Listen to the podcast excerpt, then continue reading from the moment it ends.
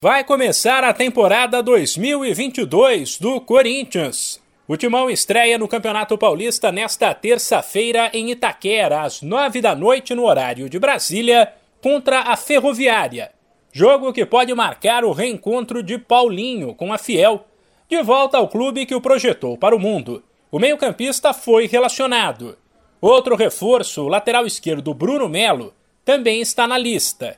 O corintiano começa 2022 animado, com a esperança de que agora mais entrosados, os jogadores de peso contratados durante o último Brasileirão e Paulinho consigam fazer a equipe bater de frente com Palmeiras, Atlético Mineiro e Flamengo. O técnico Silvinho, porém, pede calma e avisa que depois de uma pré-temporada curta, o time vai estrear longe da forma física ideal. Você colocá-lo em ritmo de treinamento físicos, técnicos, não é fácil e quem dera ritmo de jogo, é mais difícil ainda. De maneira que nós entendemos que os atletas durante a competição eles vão crescer. Faz parte do nosso calendário, enfim, é assim. Mesmo que fosse uma pré-temporada de 30 dias, como um pouco se utiliza na Europa, mesmo assim eu acostumei com isso, sei que é depois do segundo, terceiro, quarto jogo que o atleta ele vai adquirindo mais ritmo, minutagem e ele vai se soltando na temporada. Sem contar com Rony machucado, Cantilho, que está com a seleção da Colômbia, e Jô, que se recuperou há pouco da Covid.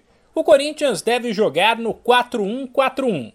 A provável escalação é Cássio Fagner, João Vitor Gil e Piton, Gabriel, William Renato Augusto Paulinho e Roger Guedes, e na frente Mantuan, Silvinho deixa claro que esse esquema é o preferido dele, mas também que há variações e que os jogadores têm autonomia para se mexer dentro de campo. De maneira que nós vamos aproveitar os atletas e o sistema, o que menos importa para nós. Sim, uma organização pode ser um 4-2-3-1, 4-2-4, 4-3-3, 4-1-4-1, como queiram.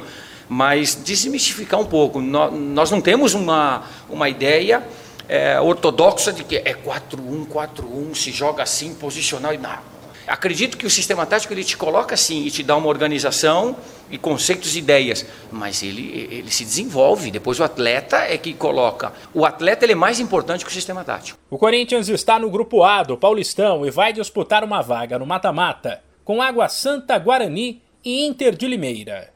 De São Paulo, Humberto Ferretti.